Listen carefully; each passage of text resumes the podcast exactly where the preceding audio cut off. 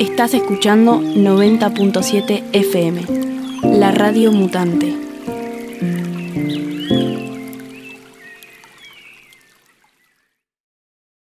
Como comunicábamos hace un rato, vamos a tener hoy una entrevista especial, ya que el pasado 26 de mayo, por primera vez en la historia, un juez responsabilizó a una corporación por ser causante del cambio climático.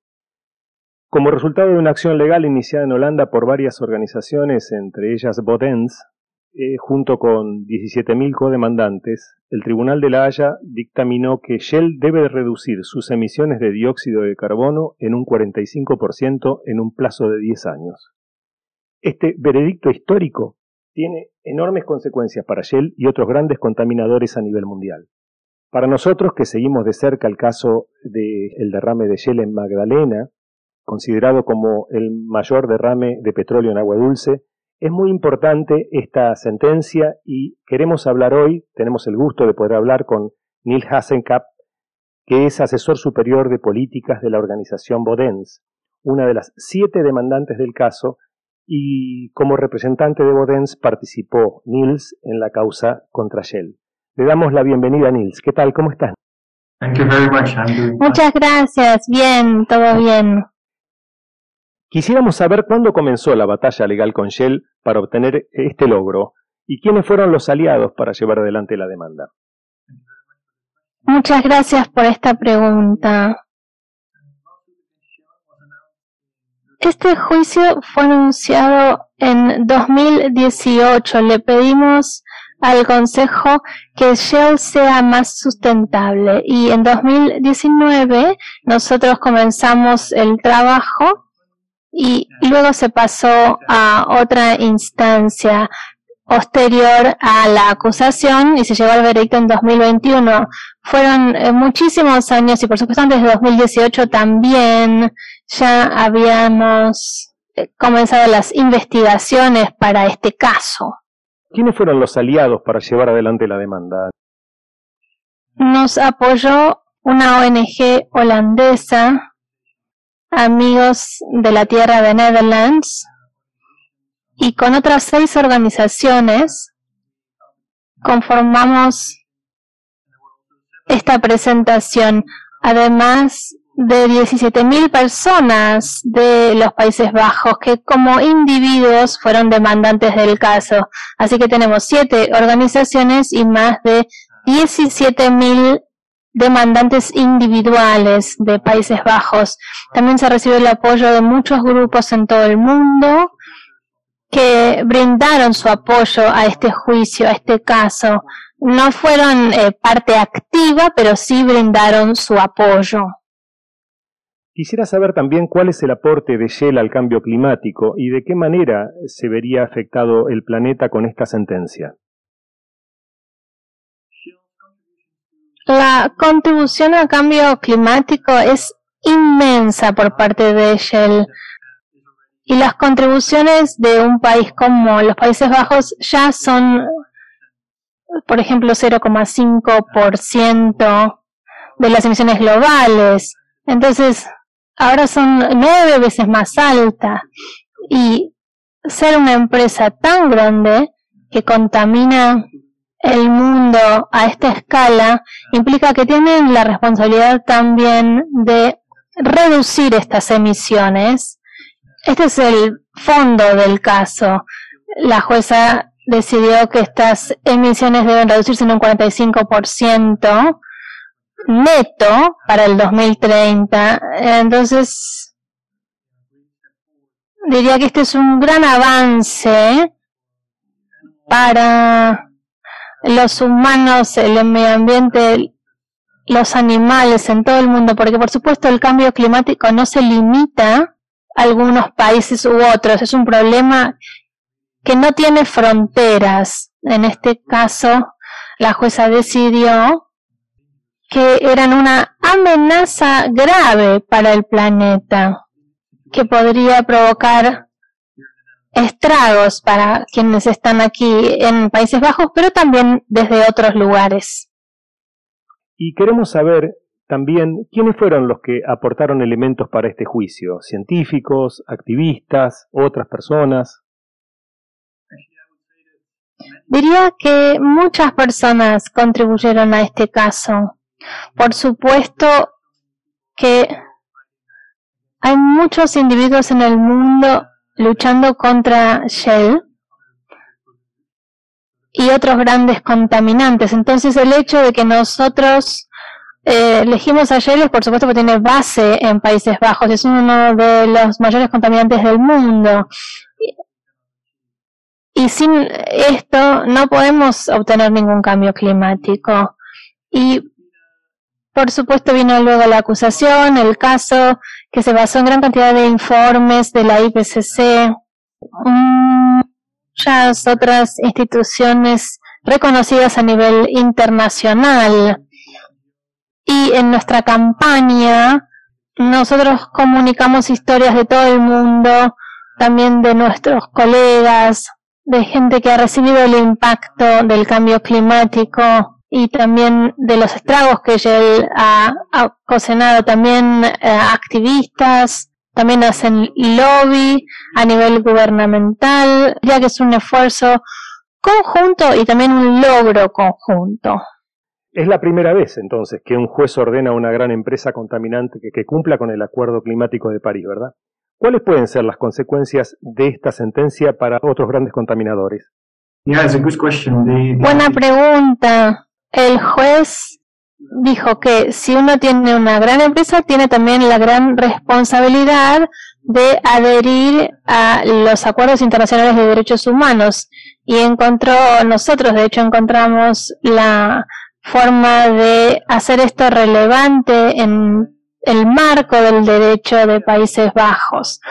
Y ahora es muy interesante observar que una empresa como Shell ha sido em, obligada a reducir sus emisiones drásticamente, que puede también de algún modo transferirse a otros contaminantes para impedir estas causas que provocan el cambio climático. La ciencia del clima, por supuesto, es una realidad política mundial. Muchos científicos del mundo están trabajando junto con IPCC. Esto puede utilizarse en cualquier lugar del mundo. Entonces, no solo aquí eh, en Países Bajos se puede utilizar, sino también en Francia hay un caso contra una gran eh, petrolera francesa, así que no es simplemente las empresas eh, grandes de petróleo y gas, sino máquinas que fabrican eh, acero, alimentos, puede aplicarse a una gran cantidad de áreas. Nosotros estamos muy interesados también en, en, saber cuál podría ser el efecto de esta sentencia sobre las subsidiarias de Shell en otros países. Shell es responsable, eh, según la sentencia, de las emisiones de los clientes y los proveedores. ¿Podrías explicarnos un poco qué representa esta sentencia para las subsidiarias y qué significa que es responsable de las emisiones de los clientes de alcance 3? Hay dos cosas. En primer término, el veredicto es Royal Dutch Shell, que tiene base en Países Bajos RDS y todas las subsidiarias en el mundo que operan 80 países, estas subsidiarias cumplen las políticas de Royal Dutch Shell o RDS. Entonces, todas deben seguir las indicaciones de este veredicto. Y entonces tenemos las emisiones de Scope 1, de Shell, de las refinerías, etcétera, de alcance 1 y tienen una obligación de ser reducidas y de hacerlo en 45%. En alcance 2, emisiones que son tal vez más indirectas de clientes en el mundo, personas que utilizan el petróleo y gas, por ejemplo, para eh, conducir un auto. Estos también deben eh, reducirse en un 45% neto y solo aquí Shell tiene que deben hacer lo mejor posible, no es ya una obligación, sino intentar hacer su mejor esfuerzo para reducir las emisiones de los consumidores en un 45%. debemos entonces ver eh, qué quiere decir esto en términos eh, más concretos. Y está investigando, por supuesto, también Shell, qué significa esto en términos más concretos.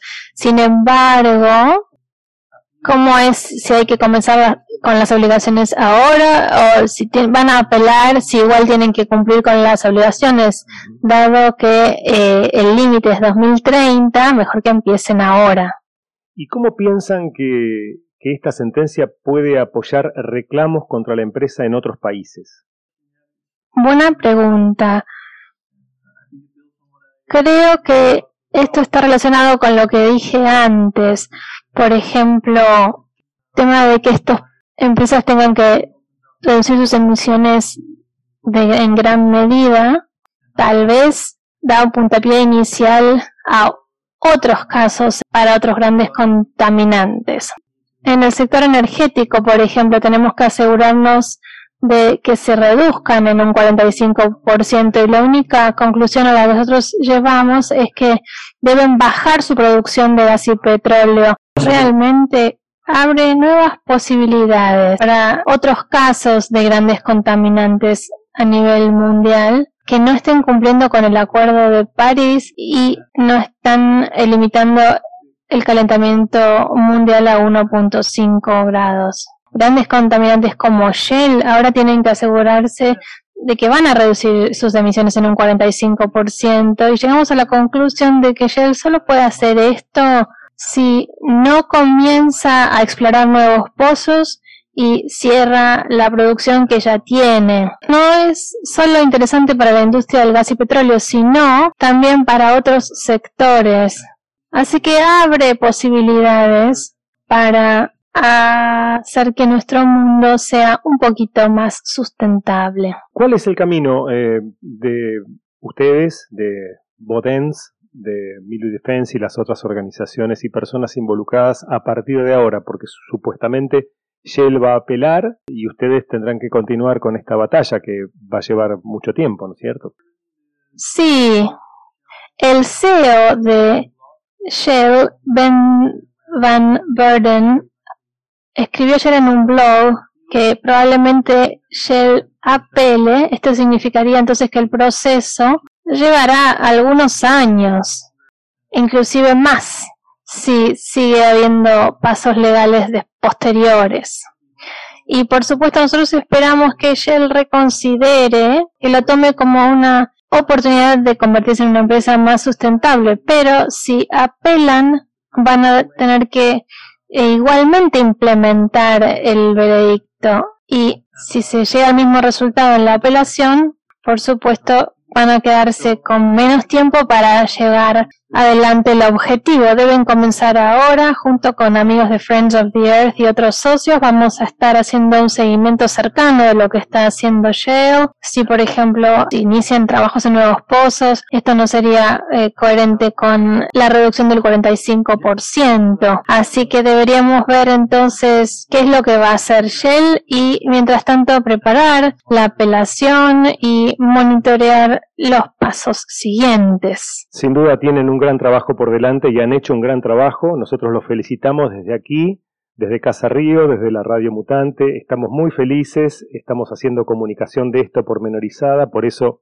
te agradecemos mucho Nils Hasekamp por esta comunicación, asesor superior de políticas de la organización Bodens, por haberte prestado esta charla con nosotros y por habernos informado tan cabalmente como lo has hecho hasta este momento. Eh, agradecemos también a María Laura Speciali por su interpretación y seguimos entonces con nuestra programación habitual. Muchísimas gracias.